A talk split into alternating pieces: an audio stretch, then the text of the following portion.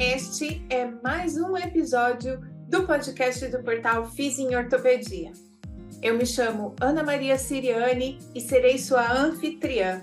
Vou te conduzir pelos episódios da série especial Aprender e Ensinar, um podcast onde quem ensina aprende e quem aprende aprende a fazer isso melhor. Seja muito bem-vindo, muito bem-vinda. Os episódios dessa série especial são para você, estudante, professor ou colega que continua estudando porque quer manter elevados padrões de excelência na sua prática clínica. O Aprender e Ensinar está preocupado com o seu processo de ensino-aprendizagem. Então vem, no carro, na rua ou na esteira. Não perca! Nós temos um novo episódio e ele já vai começar. Olá!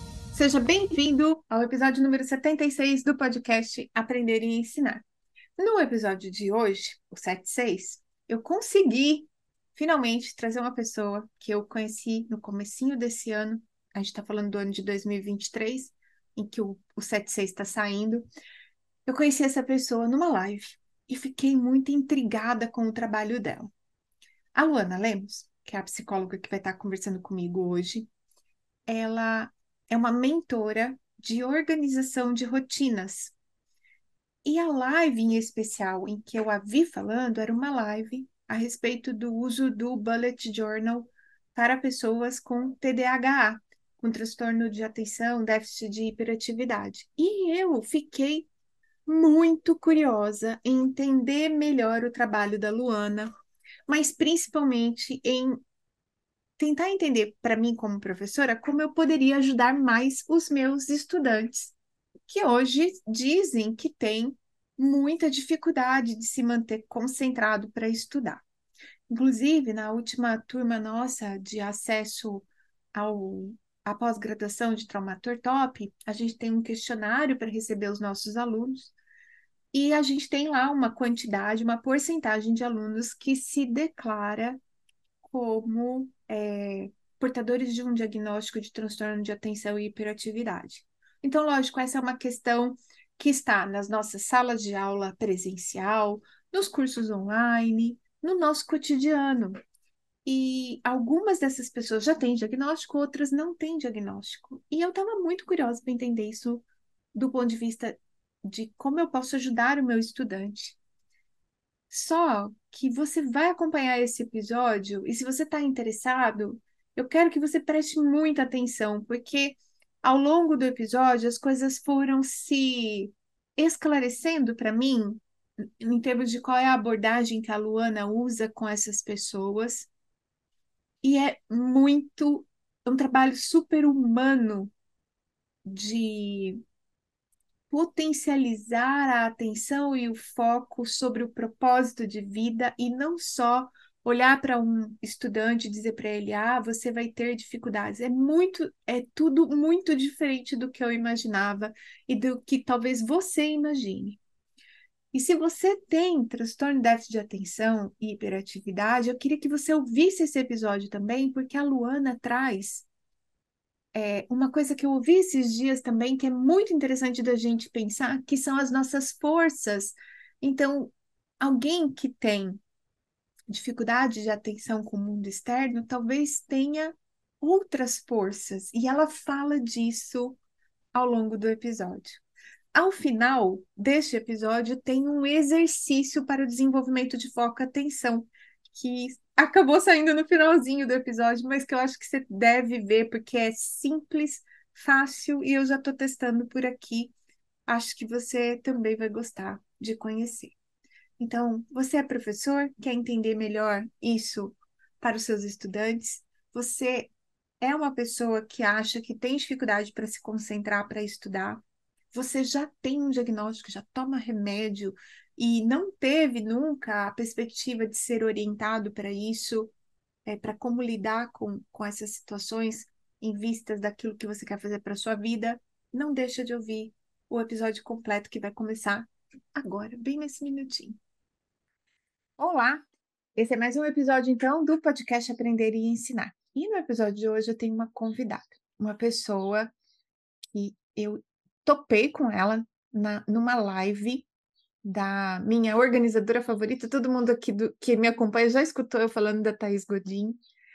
E aí estava escutando um dia no YouTube uma aula ao vivo da Thaís e encontrei a Luana. Eu vou deixar a Luana se apresentar para vocês, mas eu quero dizer que Assim como vocês, eu também estou conhecendo mais a Luana hoje. A gente vai bater um papo de verdade. Tenho várias dúvidas, já meio que compartilhei com ela antes da gente começar, para a gente poder alinhar esse episódio, que eu acho que tem muito para ser falado e eu quero aproveitar muito a experiência dela. Luana, seja muito bem-vinda a esse episódio do podcast Aprender e Ensinar. Por favor, se apresenta para todo mundo, diz quem você é, o que você faz, para a gente poder iniciar aqui a nossa conversa. Bem-vinda. Obrigada. Primeiro de tudo, agradeço muito o convite, né? Me senti honrada com esse convite. Acho que vai ser muito legal. Acho que a gente vai bater um papo gostoso. É, como você falou, sou Luana, né? Sou Luana Lemos e eu sou psicóloga de formação, né? Então atuo, né? Sou psicóloga clínica, né? E aí a gente estava até conversando sobre isso, porque eu trabalho com crianças dentro do consultório, né? Crianças e adolescentes, é, principalmente através de um método que chama método Padovan de reorganização neurofuncional. E esse método ele faz uma reorganização do sistema nervoso como um todo. É, o meu foco é mais com crianças e adolescentes no consultório, mas é um método que pode ser aplicado para qualquer pessoa, e é justamente para organizar essa base do sistema nervoso. E aí a gente atua muito com pessoas que têm desenvolvimento atípico. Né? Então, pode ser aplicado para pessoas com autismo, é, pessoas com TDAH, né? transtorno de déficit de atenção e hiperatividade. É, já trabalhei, inclusive, com adultos nessa, é, nessa condição e é muito interessante o resultado. E, e, aí a gente vai trabalhando com essa, essa, essa organização dessa base do sistema nervoso para que ele se torne apto ao processo de aprender e de desenvolver e de, e de lidar com a vida de forma mais assertiva, mais consciente, né? Então, trazendo mais para a consciência. É, além disso, também eu trabalho com, com a Thaís Godinho, né? Já trabalhei bastante com ela, já, a gente tem uma parceria já há algum tempinho. É, e o meu foco principal no trabalho lá é no planejamento de vida, né? Então, é da, de trazer esse olhar para essa organização do planejamento é, das fases da vida, né? Então, eu trabalho com isso. E, e aí, a partir dessas duas perspectivas, né? Desses dois olhares, tanto dessa organização do sistema nervoso quanto do processo de planejamento, eu fui desenvolvendo uma metodologia minha, né? Que e aí eu saí, caí numa mentoria, né, que eu desenvolvo desse processo de planejamento de vida, entendendo que fase da vida você está, quem você é hoje e como e como trazer essa projeção, tanto entendendo o seu passado para chegar no que você é hoje e desenvolvendo o futuro, né? Então trazendo esse processo do planejamento futuro objetivos de longo, médio, curto prazo para hoje. E, e aí, eu, eu, nessa perspectiva, eu olho muito para pessoas que tenham alguma dificuldade no, na, na lida com a vida, né? Então, de, pode ser alguma disfunção, algum transtorno, é, e aí a gente vai ter diversas possibilidades aí disso, né? Ou pessoas que tenham simplesmente, ah, eu estou precisando, né, de um olhar um pouco mais para mim, é um processo de autoconhecimento. Bem, acho que para falar um pouquinho de mim é isso. E aí, a gente, eu, eu vi você falando com a Thaís a respeito de TDAH, que é o transtorno, certinho, é transtorno de déficit de atenção e hiperatividade. Hiperatividade. E me chamou muita atenção porque esse é um assunto que dentro de sala de aula cada dia mais fica frequente os nossos estudantes falando a respeito disso, é, verbalizando que tem esse tipo de problema eu nem sei dizer para você, Luana, quantos estudantes realmente tiveram um diagnóstico, porque é um diagnóstico, não é? Como é, que, como é que é isso? Para a gente todo mundo partir do mesmo ponto, eu sei que você trabalha com várias questões para além só dos distúrbios relacionados ao aprendizado, mas como é que a gente pode chamar isso da maneira correta? Uma pessoa que tem esse tipo de dificuldade para aprender porque está muito ativo não, ou tem baixa capacidade de concentração. E se é só isso que caracteriza esse problema no aprendizado, como é que a gente conversa disso de uma maneira que a gente é correto nos termos e que a gente identifica qual é o, o problema mais importante desse, das pessoas que têm esse tipo de condição? É, pessoas que têm um transtorno de déficit de atenção, elas não têm dificuldade de aprendizado. Isso é uma coisa interessante. Elas uhum. não têm, é, é, não há no, no sistema. Então eu posso falar para os meus alunos que eles têm que ir bem na prova, certo? Mais ou menos. Mas assim, eles, eles aprendem, né? São pessoas que aprendem. E eu posso até trazer um relato até pessoal meu, assim. Eu sempre fui uma pessoa que, que tive dificuldade de concentração, de atenção. É, e por isso também, acho que por conta disso, sempre busquei muito métodos de organização, e aí foi aí que eu, eu parei na Thais Gostinho, assim. Então, eu sempre, sempre tive essa dificuldade, sempre não tenho um diagnóstico, né? Eu nunca fui, nunca fui atrás de um diagnóstico, mas eu sei que eu tenho essa condição. Uhum. E esse, eu fui muito trabalhada também quando criança, porque eu fui é, é, terapiada por esse método que hoje eu trabalho, né? Minha mãe era, era é, terapeuta Padovan, e uhum. aí ela ela, me, me, trabalhou bastante porque eu tinha muita dificuldade mesmo de concentração, de atenção. Eu lembro que minha, quando eu ia ler um texto, alguma coisa assim, minha vista fazia assim, baralhava todinha, sabe? E aí, ou então eu li a mesma, a mesma frase e eu esqueci o que eu tinha lido. Por quê? Porque a mente fica muito agitada. E ela está concentrada em muitas coisas ao mesmo tempo, e isso que pode parecer que é uma dificuldade de aprendizado, mas não é. Na verdade, essas pessoas, muitas vezes, elas têm é, um, um, raciocínio tão rápido que elas aprendem com tanta velocidade que elas absorvem pouco as coisas novas. Uhum. Então, e aí a gente pode, cada pessoa é um universo, né? Então a gente pode trazer várias possibilidades aqui, mas quando a gente fala de déficit de atenção, é uma dificuldade no processo de concentração de foco. E aí, quando a gente consegue preparar um ambiente para que ela consiga ter mais foco, mais concentração, é, ela tende a, a, a, aprender muito, na verdade, né? E, ou de criar muito, né? Então, são pessoas que, a partir de dentro, elas conseguem trazer muito para o mundo né? Eu acho que isso é muito, é muito legal, é muito bonito de trazer, né? Então, às vezes, elas, elas absorvem pouco do mundo de fora, mas elas oferecem muito para o mundo porque elas são muito criativas, são pessoas muito criativas. Nossa, que legal! Já começamos o episódio, né, com uma coisa assim que para mim já está sendo diferente. Já tava, eu já imaginava uma coisa totalmente diferente, então eu já estou super feliz, gente. Vocês estão ouvindo esse episódio? Não esquece, compartilha. Tenho certeza que tem alguém que pode ouvir isso e já começar também a ter um novo entendimento a respeito.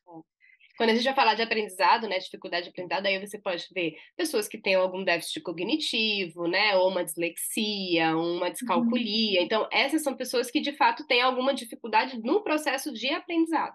De e fato, o nome né? é, é déficit de aprendizado ou transtorno. É, aí a gente pode ter um, um, transtorno de desenvolvimento global, né? Então, e aí então, tem muitos, por exemplo, tem pessoas que têm é, que estão dentro do espectro autista que pode ter uma, um, uma, uma, baixa intelectual, né? Então pode ter uhum. uma dificuldade de aprendizado, mas tem pessoas que não, que têm uma alta é. É, habilidade cognitiva né? Mas que essa habilidade cognitiva ela vai para uma área, mas não vai para outra área, né? Então a gente vai ter assim, quando a gente fala de ser humano, a gente é o universo, né, de possibilidades.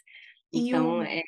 esse método que você usa, o Padovan, ele serve para todos esses qualquer, é, qualquer disfunção do sistema nervoso, né? Então a gente está falando de, de, tudo. Então ele é um processo tanto para habilitar o sistema nervoso quanto para reabilitar o sistema nervoso. Né? Então, por exemplo, pessoas que você, é, eu acho que o público aqui vai gostar disso, assim, e pode procurar sobre o método, porque acho que é um, um o público que está aqui é, vai se interessar, pode se interessar muito, mas pessoas que é, sofreram algum trauma, né? Então, traumatismo craniano, que está com alguma uhum. dificuldade, né? Que tem alguma sequela, um AVC, enfim, muitos, muitos processos que trazem alguma disfunção, né, é, neurológica pode ser beneficiada muito pelo método, né, porque a gente uhum. vai trabalhando por toda essa organização do sistema nervoso, desde a, da, das aferências até interna. É. Né? Você falou agora, eu lembrei de um caso de uma aluna, não vou falar da instituição, porque senão, né, a gente já começa a deixar de ser ético e abrir algumas coisas. Mas eu lembrei do caso de uma estudante que teve um AVC durante a graduação E quando ela tentou retornar, a maior dificuldade que, que a gente tinha era de lidar com os déficits cognitivos que ela é, ficou de sequela pós-AVC. Ela teve um AVS, se eu não estou enganada. Foi uma uhum. coisa bem grave, assim, aí ela demorou e ela queria muito se formar, mas o ritmo de aprendizado dela era muito diferente de todo mundo da turma, então teve que ser mesmo uma força-tarefa, assim, para ajudá-la. É, que é um reaprendizado, reaprender a viver, né? É, é. isso. É, é. é um grande desafio mesmo. Incrível.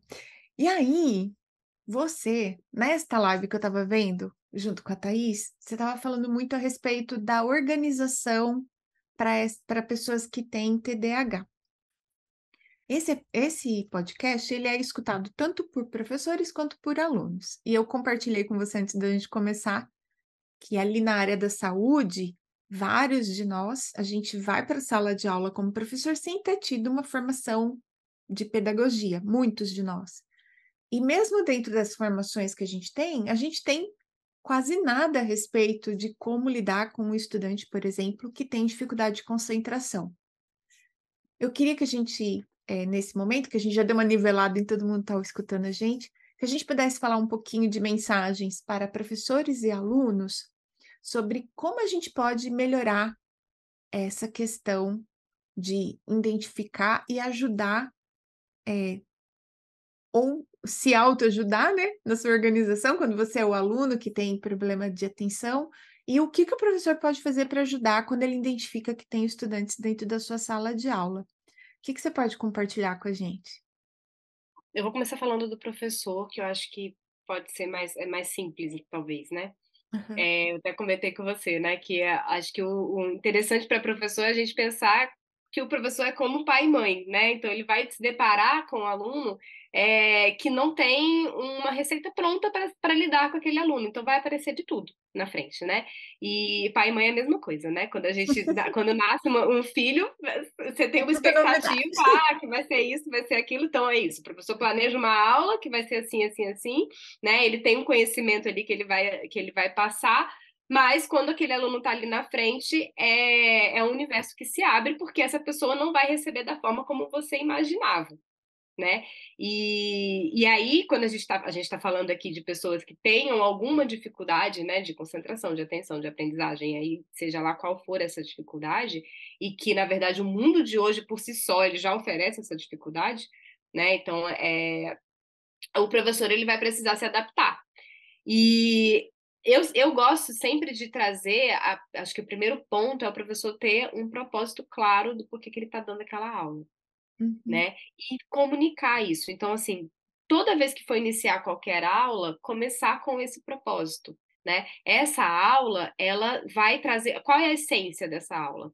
E isso, deixar isso muito claro para o aluno, para que ele consiga pegar essa essência. Porque eu acho que muitas vezes o o que se perde. E assim, eu talvez dentro da fisioterapia isso seja um pouco menos, mas assim, na psicologia, o que que acontece? O professor ele viaja, né? Porque vai para tem várias, é, é, enfim, várias ramificações no mesmo assunto, né? É. E, e aí, qual que é a linha condutora daquele assunto? Eu acho que é importante trazer essa linha condutora, deixar muito clara essa linha é. condutora. Isso ajuda demais o aluno a conseguir. Ah, tá, a gente está falando disso. Foi ótimo Esse você falar é disso. Ponto central. E isso ajuda qualquer aluno, né? Eu acho que é, é bem, bem legal isso. É. Foi ótimo você falar isso, porque quando a gente está dando treinamento para professores, a gente sempre pede para que o professor crie um contexto para a aula, que é justamente Sim. isso, né? Falar, olha, onde é que essa aula está no programa da disciplina, o que, que a gente vai aprender hoje, como, como isso contribui para o todo da disciplina, para o todo da profissão.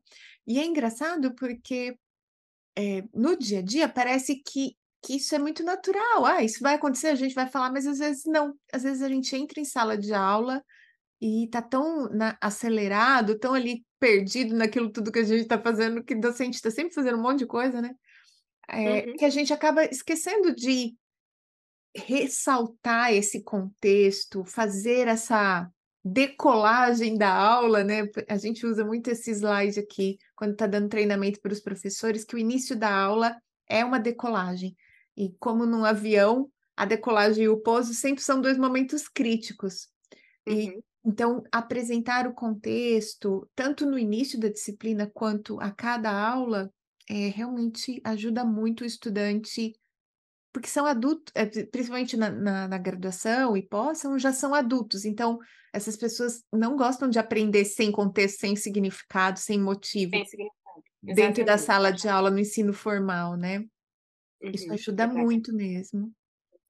E ter um planejamento, né? Eu acho que o professor ele tem um planejamento do é isso, a partir do propósito, ele conseguir fazer as ramificações a partir desse centro e com um planejamento claro, isso ajuda muito, né? Então roteirizar as aulas, né? E trazer é, é, isso ajuda demais. E um outro ponto é a gente pensar nas diversas linguagens que esse aluno pode aprender. Então, eu acho que dentro de uma aula, sempre trazer diversas possibilidades. Então, vai ter aquele aluno que vai gostar de um textão? Vai, mas, mas eu acho que é a minoria, na verdade, né? A maioria das Diminuindo pessoas, elas, é, então, elas vão funcionar melhor, né? Então, ao invés de um textão, ter um, um é, textos que sejam mais sucintos, né? Que sejam mais rápidos para serem acessíveis. É, slides eu acho que é muito importante, né? Então, assim, trazer essas imagens para a pessoa e, e trazer é, imagens, né? Então, acho que assim, quando a pessoa. E dizem. Eu, eu trabalho dentro da perspectiva antroposófica, né? E, e, e que é um. Aí é uma outra vertente, né? Eu nem ia querer falar disso, porque daí a gente já ramifica demais, né? Psicólogo, né? Psicólogo vai ramificando um monte de coisa. Mas, É mas assim dentro mesmo. Dentro da perspectiva antroposófica, que a gente vai trabalhar o ser humano como um todo, né? O Rudolf Steiner ele fala, né, que o processo de aprendizado, quando você sabe que realmente aprendeu alguma coisa, é quando você consegue desenhar aquilo. Hum. E isso é muito legal, porque a gente, quando a gente consegue de fato trazer uma imagem, formar uma imagem para aquilo que a gente está aprendendo, a gente consegue dizer, ah, eu aprendi, sabe? Se essa imagem não vier, é porque você ainda precisa estudar mais, precisa aprender mais. E eu acho que para o professor conseguir trazer imagens daquilo que ele está querendo passar, é, ajuda o aluno a chegar nessa imagem, né? Mas também ajuda ele a ter clareza se ele realmente está entendendo o que ele está falando. Que aí fica, fica aquela coisa de você trazer a essência. A imagem, ela traz a essência. Nossa, vou até anotar isso, gente. Tô, tô, pensando em várias coisas ao mesmo tempo. Desculpa, gente, eu sou geminiana, não tenho transtorno de, de, atenção, não. Eu sou só geminiana mesmo e eu abro muitos hiperlinks. Eu tô aqui, já tô abrindo cinco, seis hiperlinks na minha cabeça. Me sinto uma página do web com várias abinhas. Mas eu tô pensando aqui uma coisa. Eu, inclusive, mostro isso numa das aulas que a gente tem que recebe os alunos na pós-graduação, que o nosso cérebro ele é muito visual. Então, por exemplo, quando a gente vê escrito a palavra árvore, a primeira coisa que o cérebro vê é a árvore, não as letras. O sentido da palavra, ele se forma dentro do sistema nervoso central como uma imagem. Exatamente. E aí dali derivam os sentidos concretos e abstratos daquela palavra. Mas a primeira coisa que vem à nossa memória é a imagem de uma árvore, qualquer ela que seja. Pensamento, ele é em imagem. Ele é em imagem. em imagem. É, né? que é o que muita gente usa para fundamentar o uso dos mapas mentais. Então, a coisa de você ter essa representação gráfica do tema central e depois ir saindo as ramificações dele, ilustrar, usar cores e tudo mais. E também o sentido dele ser feito manualmente por você e não você comprar um mapa mental. Parece que faz muito mais sentido. Com certeza, construir, você construir, né? Mesmo que não seja um mapa mental, mas você fazer, e aí a gente pode até pular agora já, porque eu acho que do professor, eu acho que é, é principalmente ah, isso, é. É, de trazer essas diferentes linguagens na hora de, de passar aquela mensagem. E, mas tem uma outra coisa para o professor, é ele trazer uma continuidade daquilo para depois, né? Então, para cada aula, como que aquilo traz uma. O que, o que, que, que aquele aluno tem que fazer com, a, com essa informação? Ah, né? Então, acho que isso é legal também, porque daí você direciona o estudo. E isso ajuda muito o aluno saber para onde que ele tem que ir, é. sabe? E então, antes da gente pular para o aluno, teve uma coisa que eu queria comentar com você, que é a coisa da, da conversa, né, Luana? Assim, eu estava comentando, a gente tem na faculdade aqui um teste. Os alunos, eles recebem uma bateria de testes que é aplicada pelo nosso Centro de Apoio Psicopedagógico para o ensino. Então, eles saem desse momento de recepção do aluno na graduação meio que entendendo melhor quem eles são no contexto do aprendizado. E esse grupo do centro de apoio sabe quem são os nossos alunos que declararam ter alguma dificuldade especial para aprender.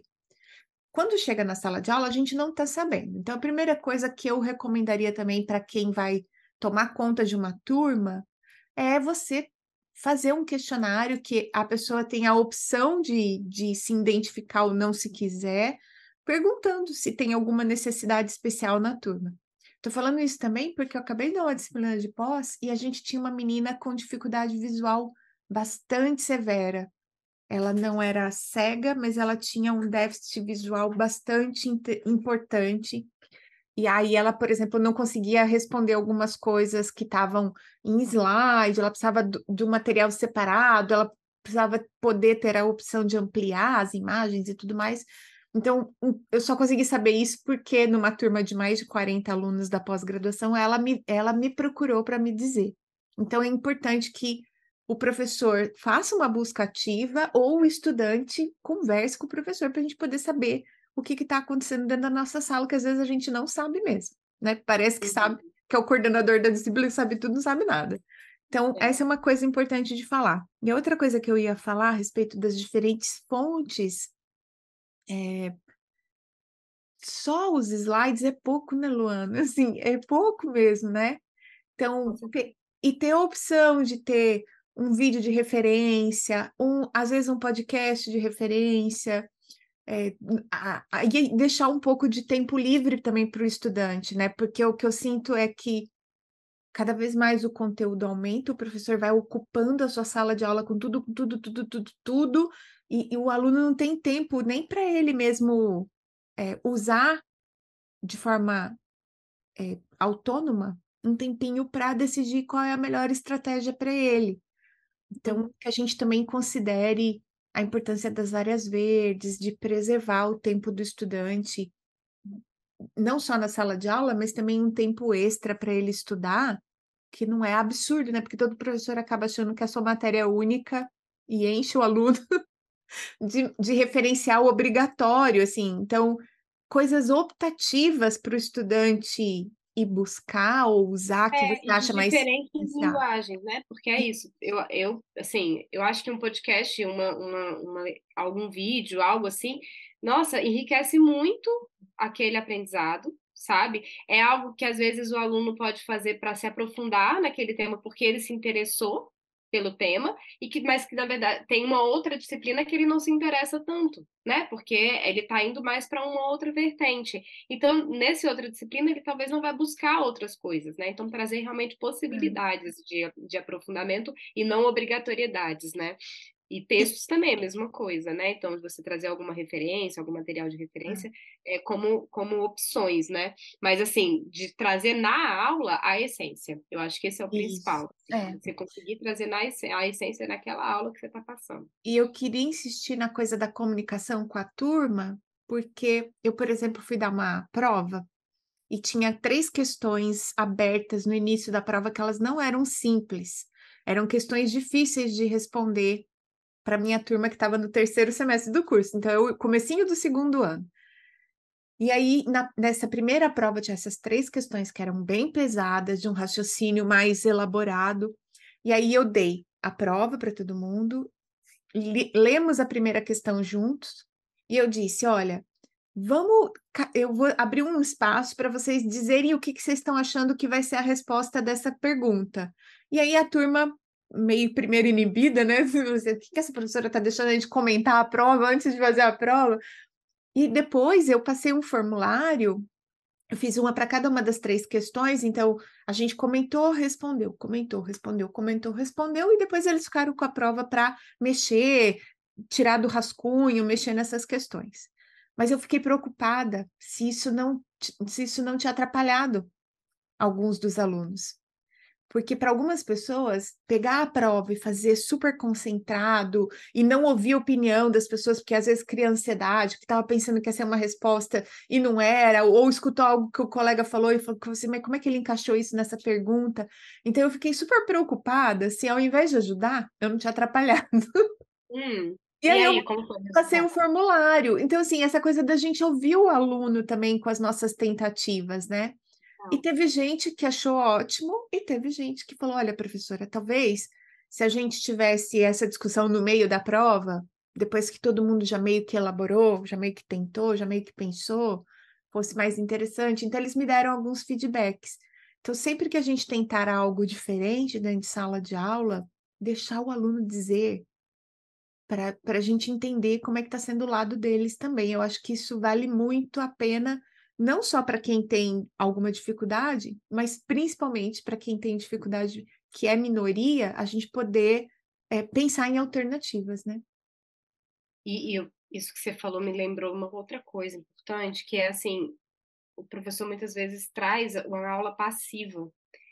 E eu acho que é legal a gente trazer uma aula, né? Trazer um, um- mais trocas. Sabe? Porque eu acho que cada vez mais o conhecimento, ele não é só algo que a gente precisa só absorver. Apesar de que muitas vezes é isso que o aluno está querendo, porque é mais fácil. É mais fácil ele sentar e ouvir uma aula, ele liga, botar o play, ficar escutando a aula até passar e ele ficar fazendo anotações. Só que para realmente a absorção daquilo, e que é muito mais fácil ele conseguir, ele, ele ir viajar na maionese enquanto ele está escutando aquele conteúdo, né? Ele, ele né? Esque, É. Ficar desatento no que está acontecendo, pensar em mil e uma coisas, ou, ou você é, é, o, o ambiente não está muito preparado, então o celular está ali do lado, ele daqui a pouco ele já está olhando o celular, ou ele, tá, ele abre o caderno em outra página, ou ele fica mexendo nas canetas que ele tem do lado, enfim, é muito fácil ele se perder.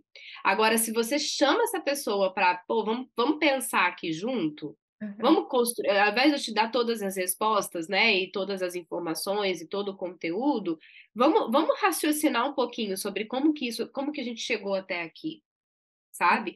E aí a gente trazer um pouco esse contexto, é, é, construir essa, essa imagem junto, né? Então a gente estava falando sobre formar, é, trazer a imagem, também formar essa imagem junto com essa pessoa, Legal. né? Porque ele tá, ele, ele não tá, não é uma página em branco, né? Ele não chegou aqui sem saber nada, né? Então tem um processo. Ainda mais essa, esse professor que muitas vezes ele está acompanhando aquele aluno, né? Então de alguma forma, que ele está dando uma disciplina. Então tem um caminho construído nessa disciplina, eu acho que é legal.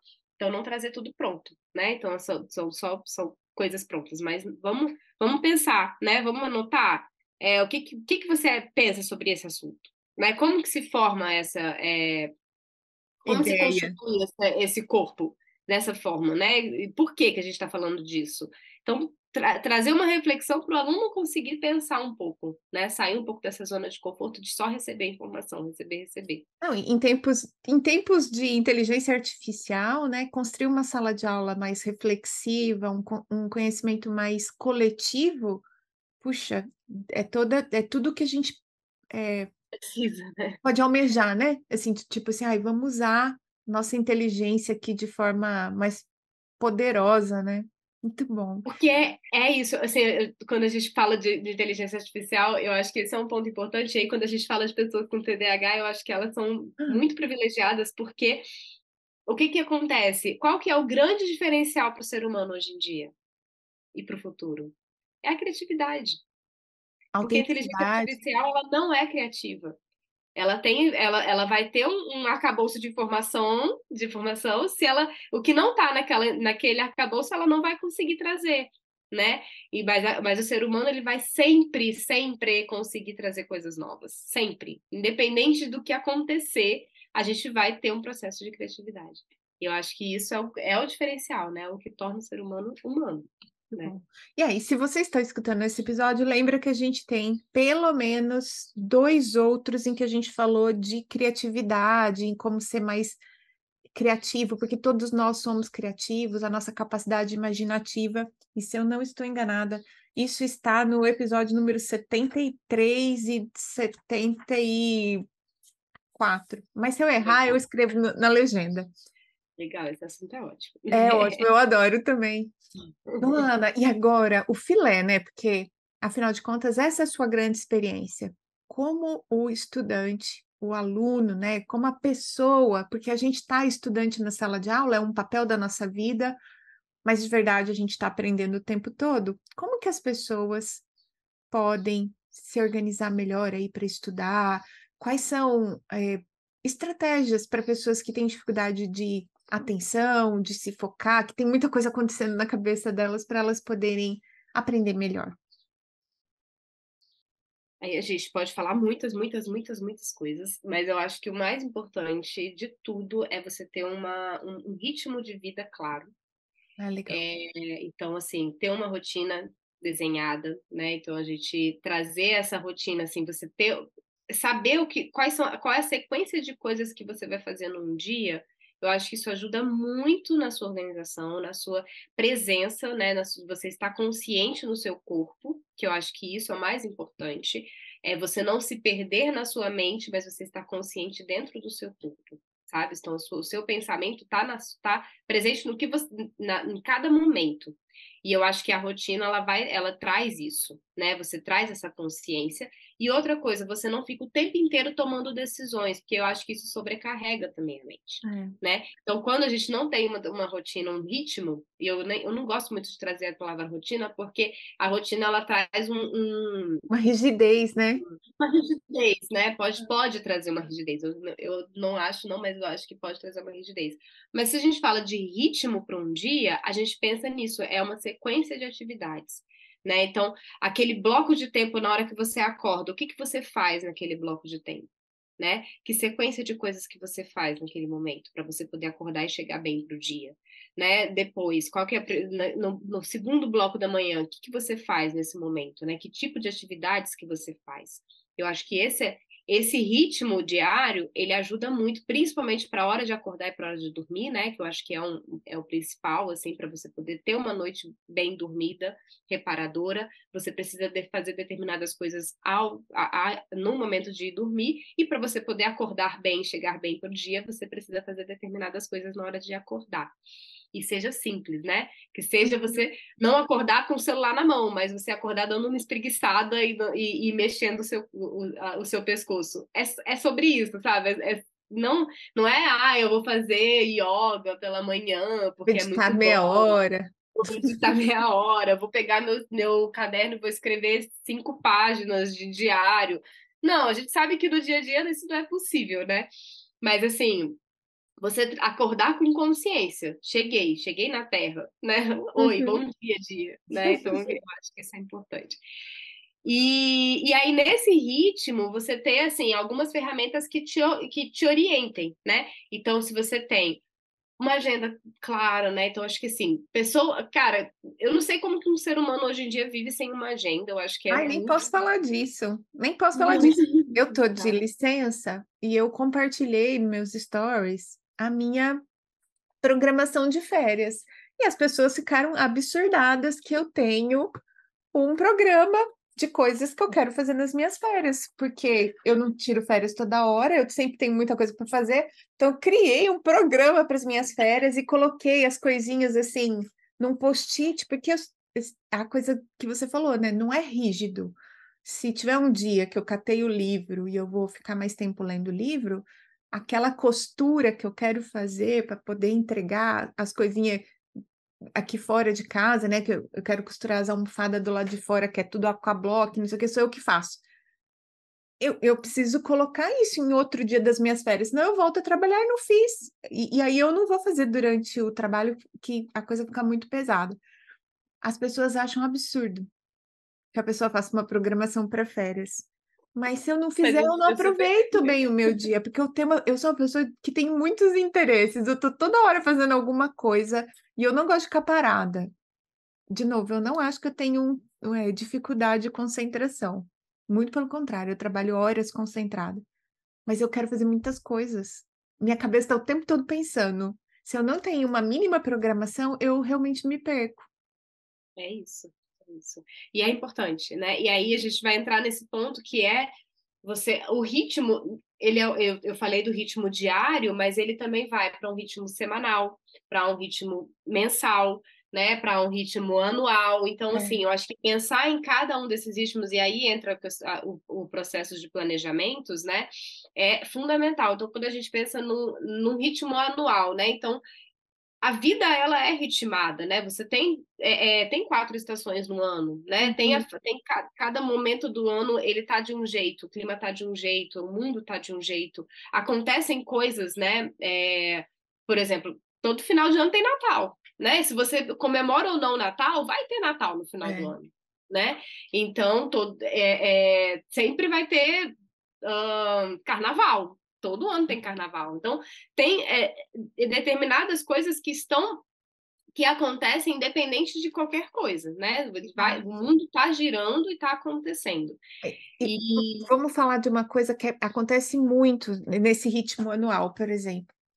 A boa parte das defesas de mestrado e doutorado, elas acontecem num determinado período próximo à entrada do curso. Então, por exemplo, você entrou no curso em março, o seu tempo para finalizar vai ser fevereiro, janeiro, dali dois anos ou três anos. Essa época do ano é a época mais difícil que tem para conseguir banca, porque as pessoas querem tirar férias, querem fazer esse ritmo anual das férias de verão, o período entre o Natal e o Ano Novo você não encontra ninguém, ali entre, entre o início de janeiro e o Carnaval é também o recesso escolar, então os professores da graduação aproveitam para tirar suas férias porque depois voltam para a sala de aula, aí você quer marcar a sua defesa. E é sempre um perereco. Por quê? Porque as pessoas querem estar de férias. Então, de alguma forma, aquilo é, bota limites no seu ritmo do desenvolvimento da sua tese, da conclusão da sua tese, da sua defesa, porque você vai ter menos gente disponível. É, é, uma coisa totalmente fora do seu controle, mas é o ritmo anual, é o ritmo do mundo, né, acontecendo. Exatamente. É isso. Você então você vai ter o planejamento do ano vai servir justamente para esse tipo de situação, né? Você é. sabe que determinada situação vai acontecer naquele período. Então você precisa se planejar para que as coisas estejam prontas naquele período, né? E é. não para que você seja engolido pela situação quando ela está acontecendo né? Então, acho que esse, esse é um ponto muito, muito importante. E aí, quando a gente tem esse planejamento do ano como um todo, a gente vai conseguindo trazer isso para cada vez mais perto. Então, assim, começar um mês, você ter clareza do que, que é que tem, o que está mais importante nesse mês, o que está, é, é, o que, que você precisa tá, dar mais foco nesse mês. E aí você tem um sistema que vai te trazer essas, essas reflexões, né? Eu, eu recomendo é, caderno, né? Por conta de você tirar um pouco o foco da, do, da telinha, né? Porque tudo está é. na telinha. Mas eu acho que sim, ferramentas digitais elas são muito eficientes para esse tipo de coisa também. Mas aí a gente corre esse risco de a gente estar tá nesse, nessa, nesse turbilhão de informações que vão chegando. Né? É. Quando a gente tem um caderno. O risco de você estar tá fazendo um planejamento, tomando nota de coisas que é importante para você e um pop-up do WhatsApp dos seus amigos, batendo papo, mandando piada. Exatamente, aí você se perde um pouquinho, né? Então, acho que assim, o, o, analógico ele tem essa vantagem, né? E ele tem a vantagem de ser mais lento também. Nesse mundo que a gente está aí, tudo muito acelerado, quando a gente está escrevendo, a gente consegue trazer um pouco mais de respiro para o que a gente está fazendo. Então, acho que assim, a escrita, o, o fazer as coisas no, no analógico, tem essa vantagem muito grande né? Então, acho que isso pra, tanto para processos de organização quanto para você escrever, né, aprendizados, né? Então, você, é, quando você vai fazer anotações de aulas e tudo mais, eu acho que o caderno ele é imbatível nesse sentido, né? Gente. Ele acompanha melhor o ritmo da mente. Além do ritmo da mente, e principalmente para quem tem dificuldade de concentração, o fato de você estar tá só com o caderno ajuda muito. E tem aqui um episódio que se chama diário de estudos e como um placebook, então não esqueçam, quem não sabe do que a gente está falando, procure esse episódio pelo nome, vocês vão poder é, ver, inclusive, dicas a respeito de como ter, o que, que vai nele, como é que faz. Pode, pode aproveitar esse episódio também. É, o Common Place eu acho que é bem legal, assim, eu, ia falar sobre isso, assim, se a gente for falar de métodos, né? Pode falar, pode falar. Pra, pra gente fazer anotações intelectuais, né, aprendizados. Eu estou aqui com o meu commonplace que eu faço. Hoje em dia eu gosto. Ah, isso é uma coisa legal. Para alunos, né, Eu gosto de, de caderno. É, atualmente eu tenho, tenho usado esses cadernos de desenho, né? De cartografia. Por quê? Porque eles não têm linha e eu posso fazer anotações diferentes, não só lineares. E eu acho que isso é muito legal. E a gente vai falar um pouquinho sobre essa, essa questão da imagem, é, é, de formar imagens, né? Então, uhum. acho que a escrita em imagem, ela funciona muito bem, né? E aí esse tipo de caderno me, me possibilita isso. Antes eu tinha caderno de linha, e aí eu, eu, na verdade, hoje em dia eu não uso mais, né? Tanto nesse esse meu caderno quanto meu diário, né? Que eu uso para fazer anotações diversas, eu uso só no caderno sem, sem pauta. pauta. Não gosto de caderno com pauta. Legal, muito bom. Excelente é. dica essa para quem está começando. Porque a mente não é linear, gente. Então, assim, para pessoas que, que. E aí a gente não está não tá falando de diagnósticos aqui, eu estou falando uhum. para qualquer pessoa e para pessoas com diagnóstico, mais importante ainda né? Entender que a mente não é linear, então você conseguir trazer uma possibilidade de diferente para você poder fazer as suas anotações e você colocar no papel o que está na sua mente é muito legal quando a gente sai dessa lógica linear, tá? Sim. Então acho que isso é, é, bem legal.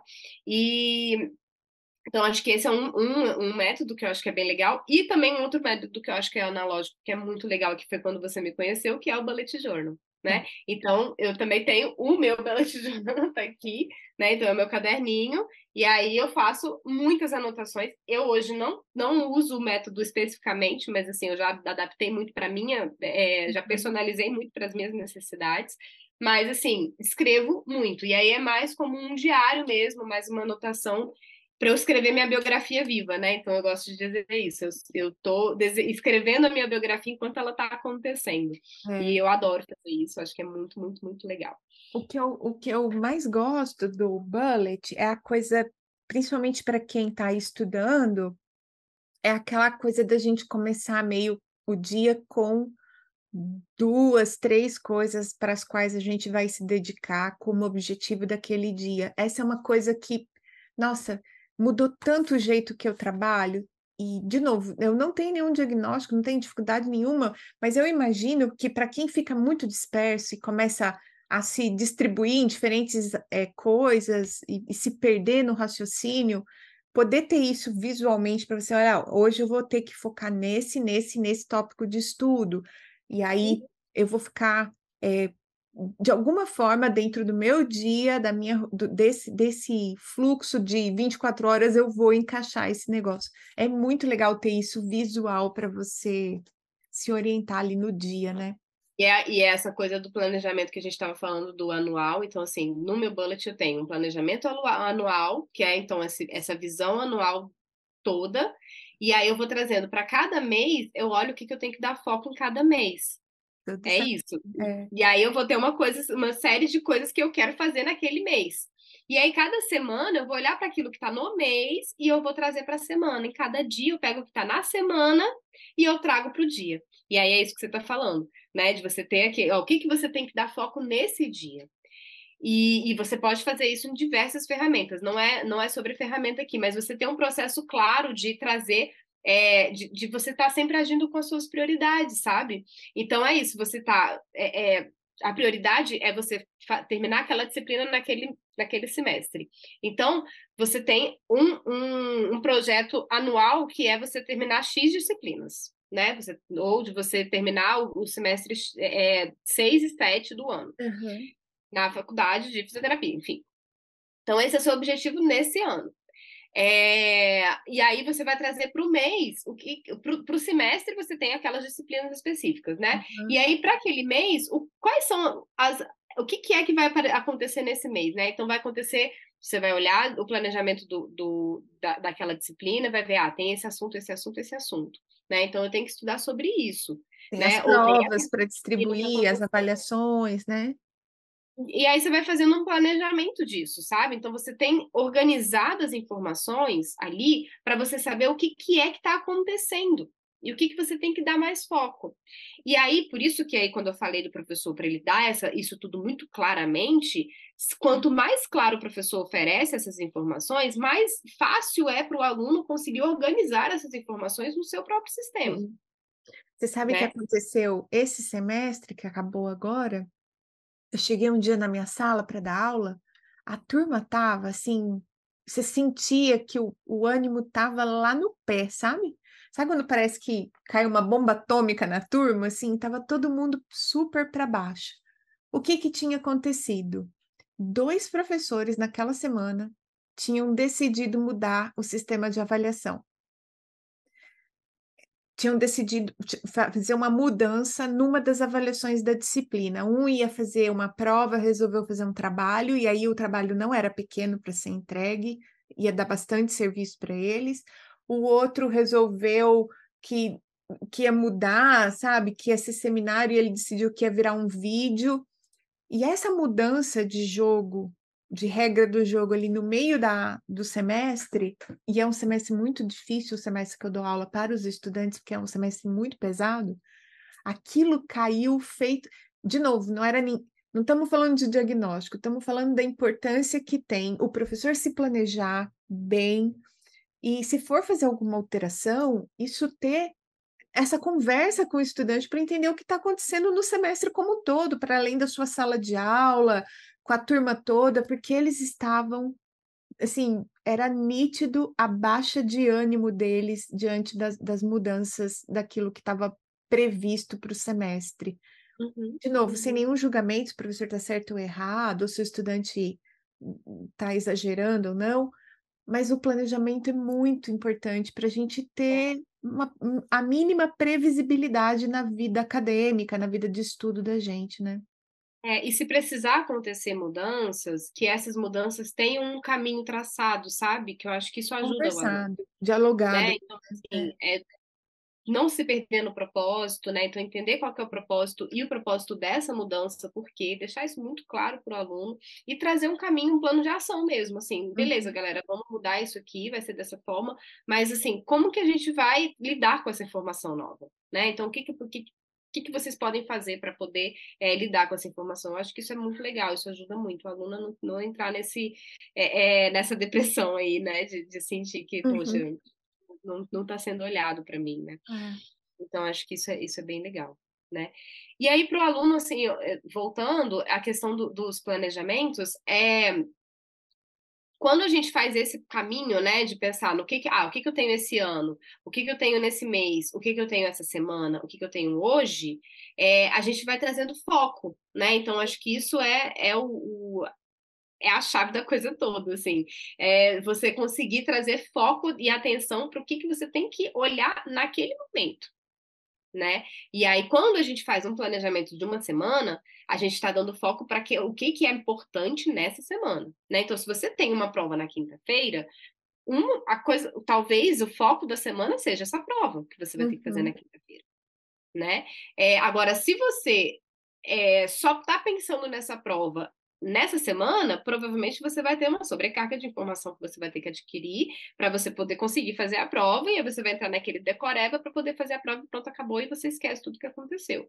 Agora, se você tem um planejamento claro, né, de, de uma rotina de estudo, então você tem um ritmo é, e aí, dependendo das suas, da, das suas condições, né, você consegue estabelecer um ritmo de estudo melhor, né? E aí a gente estava falando assim, por exemplo, o professor que consegue passar algum informações extras, né, que podem ajudar, ou se você precisa revisar muito aquela aula para você poder absorver aquilo, você pensar nesse ritmo de estudos que vá conseguir ir absorvendo aquela informação, mesmo que você, por exemplo, ah, eu trabalho, trabalho e estudo. Cara, mas se eu sei que tem um, podcast que pode ajudar, que pode contribuir para aquela informação, né, que vai trazer mais, é, fixar mais aquele conteúdo, eu vou me organizar para que na hora que eu estiver no ônibus indo para o trabalho, eu consigo baixar esse podcast de alguma forma no meu, no meu, é, no meu dispositivo e eu consigo ir no ônibus escutando. Sabe? Então, assim, é, é entre o ideal e o possível, a gente vai fazendo o que é possível sabe? Então, ou você, ah, mas eu, eu, não, eu não sou auditivo, né? Eu sou mais visual. Ah, mas o professor passou um texto que pode me ajudar, ou então ele tem os slides, que eu posso pegar o slide e eu posso é, botar ele né, salvo, não, não, não, precisa imprimir, né? Eu acho que pode deixar no celular mesmo, e aí você pode passar no ônibus vendo o slide, né? Ou se você prefere, não, eu prefiro que imprima, porque eu gosto de papel na minha mão e tal. Imprime, vai fazendo rabisco, sabe? Ou você vai revisar seu resumo que você fez, né? Fazer, a fazer anotações. Então, acho que sim, é, a, a rotina de estudo você vai ter que entender qual que é a sua condição de vida, né? E para você poder ir adaptando para essa rotina de estudo, para você fazer sentido. Se você se propôs a fazer uma faculdade, é porque isso é importante para você. Então, você precisa colocar isso na sua rotina de alguma forma, né? Sabe que eu tô te ouvindo? E eu tô achando tão curioso, porque olha só, você não você não tem uma abordagem que, assim, esta abordagem é para o TDAH, é para a pessoa que tem esse transtorno. Eu estou entendendo que você usa as melhores estratégias para pessoas que estão mais perdidas, que estão sentindo mais necessidade, mas que, na verdade, não tem nada de especial do ponto de vista se todos nós usarmos essas estratégias, a gente Exatamente. tem um desempenho melhor. E isso é muito legal, porque eu, eu sinto muito que quando as pessoas têm um diagnóstico, ou quando elas se autorreportam com algum diagnóstico, vem sempre uma carga de assim, de avaliação pessoal ruim, do tipo, ah, eu talvez não seja tão bom aluno assim. Né? E quando você trata a pessoa com as mesmas estratégias que você usaria com alguém que não tem dificuldade nenhuma, eu acho que as pessoas se sentem um pouco mais normal, não é, Luana? Não tem uma, eu, vou, eu vou ler aqui, eu tava, hoje mesmo estava vendo, eu peguei uma frase, vou ler essa frase para vocês, que eu achei muito legal. Que o rótulo, ele não te impede de se desenvolver. Ele só diz com que forças você terá que lutar. Então é uhum. como lidar. Ele te traz assim, o, aquele diagnóstico, ele vai falar: ah, ok, você vai precisar lidar com essa situação. E vai te dar possibilidades de lidar com aquilo. E não te, te impedir de desenvolver. Nunca, nunca uma, um diagnóstico vai impedir uma pessoa de se desenvolver. Né? Mas sim, você vai ter que, vai ter que lidar com isso. É. Né? Como qualquer adversidade da vida. Pois é. é. E eu estava pensando mais uma coisa, né? Outro dia eu escutei na, naquele perfil Futuro das Coisas, uma moça estava numa live, ela estava falando que o futuro é ancestral. E eu, como professora, eu fico olhando, pensando assim, né? Quando a gente aprendia, naquela época, assim, tipo Sócrates, Platão, não sei o quê, Platão, eu fico imaginando que as pessoas tinham ritmos diferentes de entendimento da vida mesmo, sei lá, mesmo Descartes, Newton, esse povo, eles tinham um ritmo diferente, eles fizeram o próprio Leonardo da Vinci, né? Ele foi aprender latim para poder fazer ciência, ele já era adulto, porque ele não teve a formação erudita na época que era a idade de ter. Então, assim, antes as pessoas tinham uma flexibilidade nessa coisa do aprendizado tanto para se desenvolver em ritmos diferentes, quanto ter um mentor, uma relação mais próxima, mais personalizada, que some das salas de aula quando a gente faz esse modelo seriado, de, de carteira, de caderno pautado. E agora eu acho que cada vez mais a gente tem que voltar para esse lugar de personalização, ritmos, é, essa velocidade diferente que todo ser humano tem naturalmente, né? Exatamente. E assim, você está falando de um ponto que é a gente não vai ter um aprendizado ou vai ter um, um, uma vida como eram em 1700 e 1500, né? Isso já se foi, né? Hum. Hoje a era é outra, os desafios que a gente enfrenta são muito diferentes, né? Então a gente precisa realmente é, é, vai ser tudo muito rápido mesmo. A gente não vai ter um mentor, a gente não vai ter uma, um mestre, uhum. né? A gente vai ter múltiplos, múltiplas referências, né? Então a gente tem aí um monte de referências e a gente vai se tornando nosso próprio mestre, que eu acho que no fim das contas é isso, é. né? E aí quando a gente está fazendo uma graduação, o que que, qual que é o ponto, né? A gente está ali pegando alguma essência para a gente poder profissionalizar isso uhum. no futuro né? Esse, esse é o, o intuito de fazer uma graduação. E aí você vai formando, sua, é isso, ó, eu sou psicóloga, então eu me formei lá na faculdade. E com certeza o que eu aprendi lá entrou dentro de mim de alguma forma. E mas assim, o caminho que eu trilhei depois me formou também, né? Então é o quem é quem eu vou me, vou sendo hoje. Uhum. E, e aí assim, não vai, não é tudo pronto, sabe? Eu tenho que ir criando, por isso que o registro e você ter, assim, escrever o que você está que você tá aprendendo para você poder revisitar isso depois e você poder formar a sua própria é, é, seu próprio processo de aprendizagem, sabe? Eu acho que é muito importante.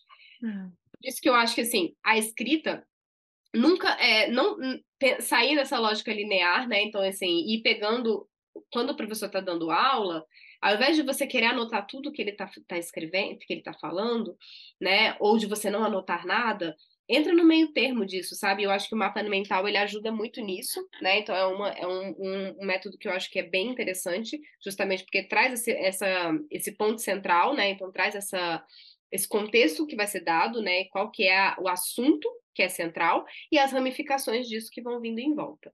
Essa é uma forma de fazer o registro. Mas você pode ter outras formas de fazer o registro, né? Eu acho que é, mas você, quanto mais visual seja essa forma de, de registrar, melhor para você poder ir absorvendo, sabe?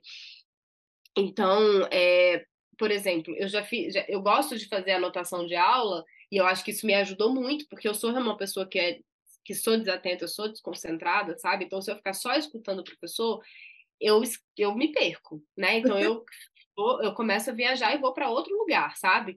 Agora, se eu tô com papel e caneta na mão, eu fico ali, sabe? Eu fico mais presente. Então, eu acho que, assim, é importante a gente estar tá fazendo o registro, mas também se eu fico escrevendo tudo que o professor está falando, eu também me perco. Porque daí eu estou escrevendo o que ele falou há cinco minutos atrás, ou há 30 E ele já foi, atrás, né? É. E ele já está em outro assunto, e eu ainda estou escrevendo aquele que estava há 30 segundos atrás. E é 30 segundos mesmo, sabe? Então, assim, às vezes a gente perde aquilo muito rápido. A, a informação, ela vai muito rápido. Então, se eu pego, eu escuto e eu pego o, o, a, o que é mais importante mesmo, então, assim, palavras-chave, frases-chave, e eu vou registrando isso, é muito melhor, sabe? Facilita demais. E aí tem, assim, formas de fazer registros que são bem legais, assim, que eu não sou uma pessoa expert nisso. Inclusive, recomendo que você procure a Simone Badana, que eu acho que ela pode te ajudar muito nisso. Conhece ela? A gente tem um episódio com a Simone. Ah, maravilhoso. É, porque assim, a, Simone é minha mestra nisso, né? Mas assim, eu, eu gosto de fazer escritas, eu não tenho a, a habilidade que ela tem, né? De trazer essa coisa, de, de trazer um designer no papel, uhum. que eu acho que é incrível o que ela faz. Mas assim, eu gosto de fazer escritas que são, né, em, em, em caixinhas, sabe? Então, uhum. é, eu não escrevo tudo, mas eu gosto de escrever, e aí eu, eu, destaco algumas coisas que são importantes. Eu gosto de fazer um desenho no meio do caminho, sabe? Então, é, é isso, assim, eu acho que isso é escrita mais visual mesmo. É. A Simone, de novo, né? A gente tem um episódio que chama Pensamento Visual, se eu não estou enganada, e ela é. fala justamente desse jogo do cérebro se lembrar de imagens. E é engraçado, né? A gente está fechando vários episódios que estão por aqui nesse assunto. Então, se você ficou curioso a respeito de anotações visuais, tem o episódio da Simone Badana, que eu inclusive recomendo para quem puder assistir pelo YouTube, porque ela mostra algum do, alguma das anotações que ela faz. E aí, quem está Sim. só no podcast, só nos escutando, vai escutar a descrição, mas não vai ver a imagem. Então, se você puder assistir no YouTube, vai valer a pena. E aí, assim, ela, é, eu acho que ajuda muito pessoas que tenham dificuldade de concentração e atenção para estudar depois, para revisitar. Porque o que acontece muitas vezes com as pessoas é que elas se perdem no que elas, no que elas mesmas escreveram. Né? E que se você começa a treinar esse tipo de escrita, que seja mais, mais visual e mais sucinta, é, na hora que você for revisitar, você vai ter mais facilidade de absorver aquela informação sabe? Então, e vai ter menos também distração, né? Então, assim, o texto, ele, se você está escrevendo muito, na hora que você vai estudar de novo, aquele resumo vai te causar cansaço e desmotiva, né? Então, eu acho que é, é aí volta, assim, a gente não está falando só para pessoas que tenham algum transtorno, alguma dificuldade, mas para qualquer pessoa, mas para essas pessoas é ainda mais importante, né? Esse tipo de registro. Eu acho que é um registro que realmente a gente se perde menos. É, é engraçado você falar, porque hoje eu estava aqui tentando acessar uma plataforma que eu uso, e aí ela falou assim: ah, a senha está errada. Eu falei assim: a senha está errada? Eu falei: hum, o que será que eu fiz, né? Aí entrei no e-mail. Você alterou a senha no dia 20 de junho. Aí peguei minha agenda abri 20 de junho, estava anotada a senha lá. né? Eu tinha deixado. Então, assim, quando você tem esse, esse histórico do que você está fazendo ao longo do dia, dos seus, das, dos seus registros, das coisas que você faz, nossa, não é só uma questão de estudar melhor, é de economizar tempo também, né? E aí, o registro também, eu acho que isso é, é gente, assim, para pessoas que, que têm dificuldade de foco, atenção, concentração, e qualquer pessoa, na verdade, é, ter um bloco de notas é muito, muito, muito fundamental, né? Então, por exemplo, se eu, eu anoto, quando eu mudo sem alguma coisa assim, eu anoto no meu bloquinho, por quê? Porque eu vou revisar aquele bloquinho, vou processar aquelas informações quase todos os dias, né? Então eu vou colocar aquilo, aquela informação no lugar certo né? Porque é isso, ficou na agenda, né? Ficou perdido lá. Você, tem, você tinha esse histórico que você conseguiu descobrir que dia que foi que você mudou e você conseguiu acessar lá. Mas, às vezes, o aluno faz assim: ah, ele lembra que. Ou o professor fala, ah, de um, comprar um livro. Né? Então, ah, tem que comprar o um uhum. livro, ele está no meio da anotação, lá no meio do caderno de anotação né, do, do registro, ele vai e anota o, o nome do livro. Ficou perdido. Ficou perdida aquela informação né? Ou às vezes ah, nem é o nome de um livro, às vezes tem, não tem muito a ver com a aula, né? Então o professor fala, tá falando sobre um determinado assunto, e aí o colega do lado fala, pô, tem um filme que fala sobre isso, que é mó legal. E aí ele pega e anota o nome do filme ali no meio do caderno e nunca mais ele vai lembrar daquele filme. Exato. Então, assim, um bloquinho ajuda muito nessas coisas, é. sabe? Então, interrupções que vão vindo do mundo diversas e você tá fazendo alguma coisa, na hora que você coloca aquela informação no bloquinho, quando você vai revisar aquilo, aquela informação tá lá e você é. vai colocar no lugar certo. Né? Então, ah, ah, é um filme. Ah, eu tenho uma lista de filmes que eu quero assistir né? Então você vai lá e anota nessa lista de filmes, exato, sabe? Exato. E a coisa da anotação visual, né? Por exemplo, assim, ah, é um filme, eu vou lá e faço um desenho que me lembra um filme. Pode ser uma, um, como se fosse uma televisãozinha ou um, uma bobina de filme de máquina tal. Você coloca ali, aí a hora que você bate o olho, aquilo na hora volta para você exatamente do que está se tratando e você tem mais facilidade de levar esse registro para o lugar certo. Nossa, muito bom, excelente. e acho que é colocar tudo na caixinha, né? Eu acho que assim, se você vai sempre e e assim, eu acho que isso é um ponto muito, muito, muito importante. É você limpar as informações que vão chegando, sabe? Então, é, ter uma mesa, por exemplo, que está é, é, organizada para você poder conseguir se concentrar no momento de estudo. Puxa, agora eu vou estudar. O que eu preciso para estudar? Eu preciso do computador, eu preciso do meu caderno, eu preciso de caneta. E o meu bloquinho. Pronto. E uma água. Hum. Então você organiza essa mesa, sabe? Se o celular tá ali do lado, o que, que pode acontecer? É isso, o celular pode ficar pipocando um monte de uhum. informações, né? Um monte de notificações que vão te desconcentrar. O que, que eu recomendo? Desliga as notificações, né? Tira essa, essa quantidade de informações que vão chegando no dia a dia, sabe? E aí, se você tem um ritmo claro para o dia, uma rotina clara, você vai ter momentos específicos para você poder pegar o celular, olhar, né? Então, por hum. exemplo, eu gosto de dar uma, uma viajada no Instagram. Eu faço isso todo dia? Toda hora? Não dá para fazer toda hora, né? Porque senão eu não faço mais nada, só fico ali no Instagram.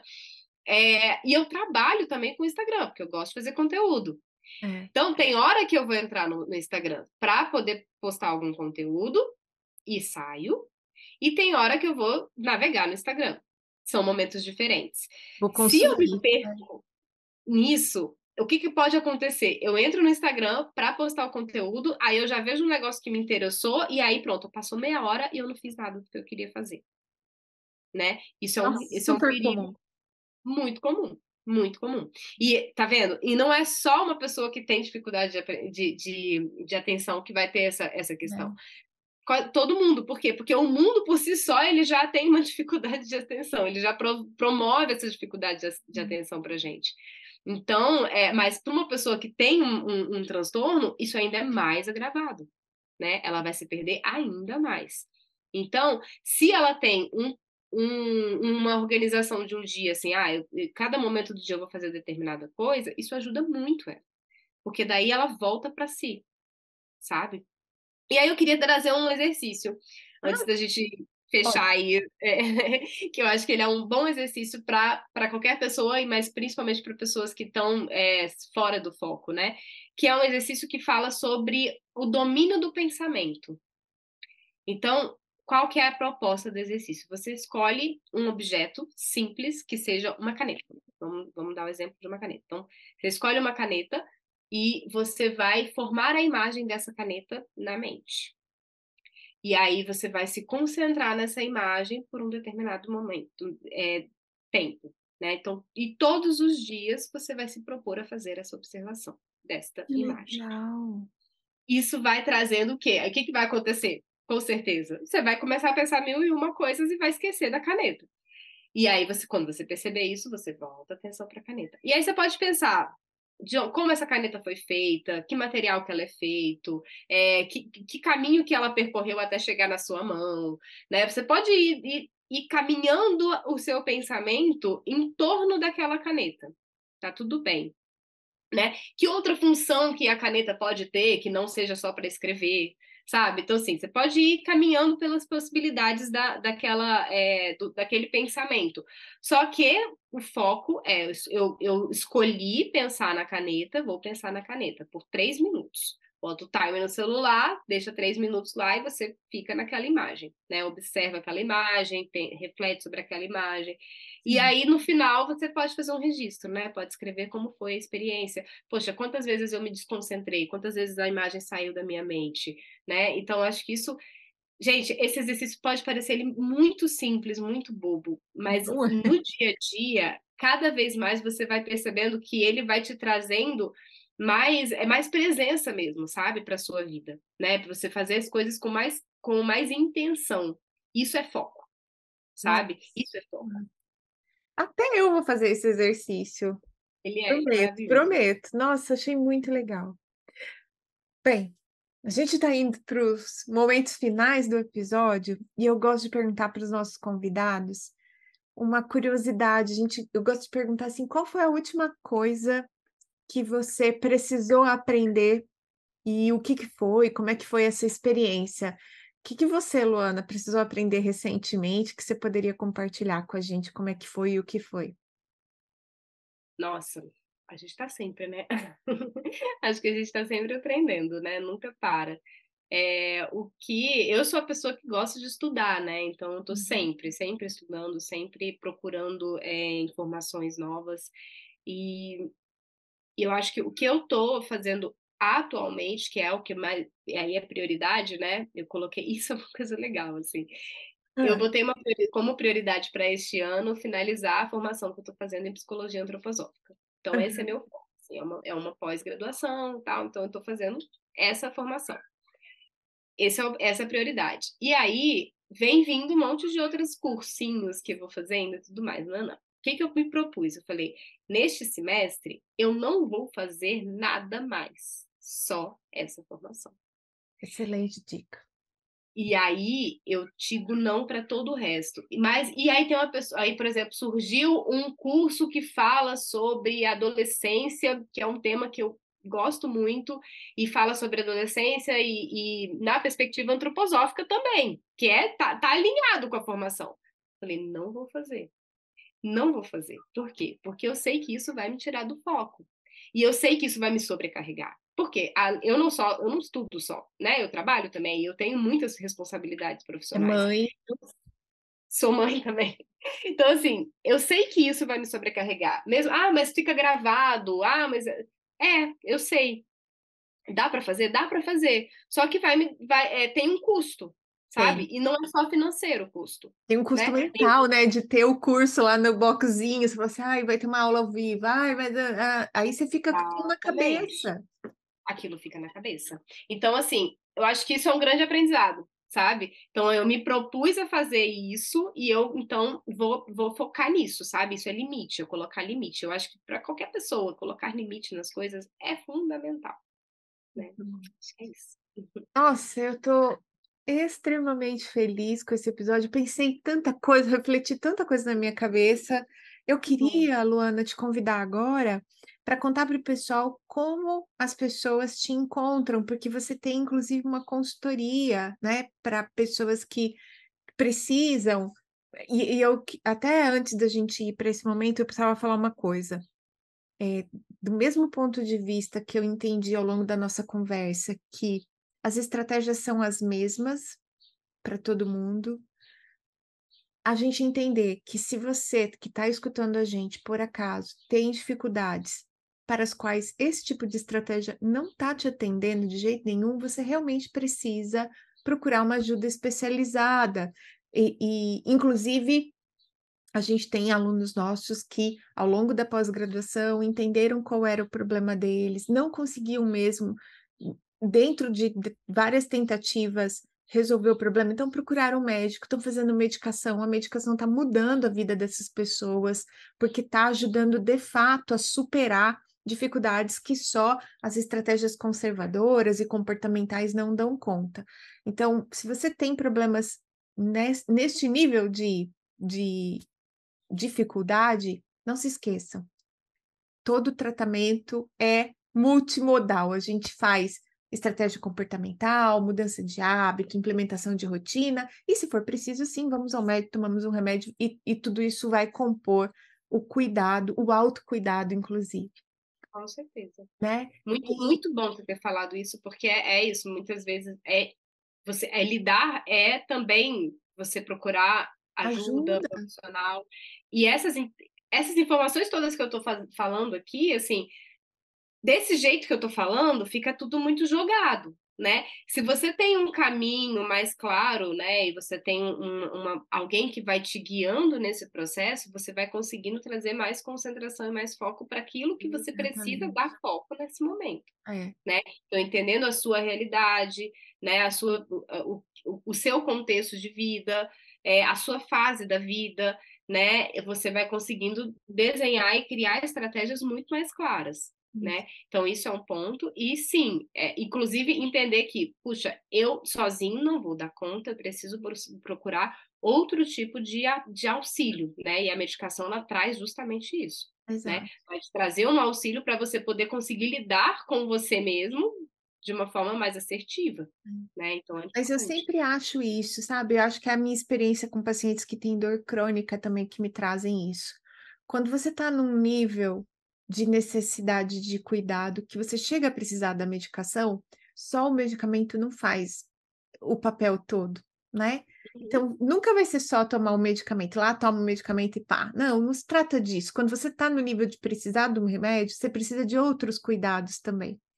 E aí eu vou aproveitar para valorizar aquilo que você tem feito. Luana, conta para o pessoal como é que eles te acham, o seu Instagram, a sua consultoria, do que, que se trata, para todo mundo que precisar conseguir te localizar, porque eu acho que, como eu, mais gente vai estar encantado com esse trabalho que você faz, e mais do que encantamento, vai ter necessidade. Quem precisa, como é que te acha? Ah, é, o meu Instagram é Luana Lemos V, tudo junto. É, P de pato. Falo... Luana Lemos P de pato. V, V de Vitória. V de Vitória, gente. Luana, Luana Lemos V de Vitória. É, de Vilar, que é o meu nome todo. Luana Lemos Vilar. E lá eu falo muito sobre a, a, o uso do caderno para poder fazer esse, essa escrita da própria vida, né? Então, eu trago muito estratégias de autoconhecimento e de organização e de planejamento de vida, né? E eu, eu, desenvolvo né, um, uma mentoria que é justamente trazer esse olhar de o que que a gente, quem eu sou hoje, né? Qual é o meu contexto de vida hoje, a minha realidade hoje, quem eu fui, né? Então, toda a história que me anterior a mim, então eu vou trabalhar dentro de uma perspectiva biográfica mesmo, né? Então, essa esse caminho que me tornou essa pessoa que eu sou hoje. É, o que que eu preciso entender para eu lidar com a minha vida hoje, aí a gente vai trabalhar todas essas estratégias de rotina, de organização, de agenda, né? Então, dentro da, da necessidade da pessoa, eu vou trazendo todas essas, essas ferramentas e essas informações, e a gente vai pensar no processo futuro, né? Então, quem eu quero ser, né? Então, para onde que eu estou indo, aonde que eu quero chegar. Então, a mentoria, ela vai trazer esse desenho, esse caminho. E eu adoro fazer isso. Assim, eu ah, eu sei, porque eu sempre vejo você por lá também. Gente, era isso. É, esse é um assunto que não se esgota fácil, mas acho que a gente sai desse episódio com um novo olhar sem dúvida, eu estou saindo com um novo olhar. Queria agradecer demais, Luana, pela sua participação.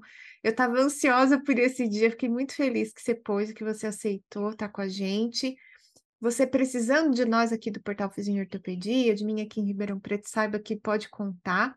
E você que escutou o episódio, viu o valor, viu quem pode precisar desse conteúdo, seja aluno, seja professor, seja inclusive o seu filho adolescente, manda o episódio para as pessoas, distribui esse conteúdo, ajuda a gente a levar essa conversa que foi tão rica para todo mundo, para mais gente que está conhecendo o episódio aqui do é, Aprender e Ensinar.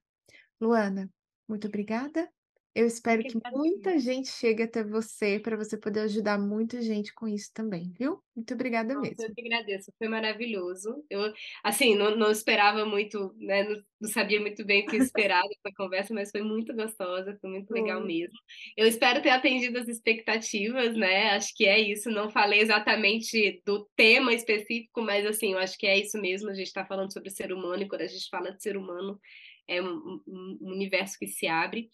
E estou aí também à disposição, tá bom? Podem me procurar por lá. Eu adorei, adorei conversar. Muito obrigada mesmo pelo convite, Ana Maria. foi, foi ótimo. Turma, até o próximo episódio. Beijo, tchau.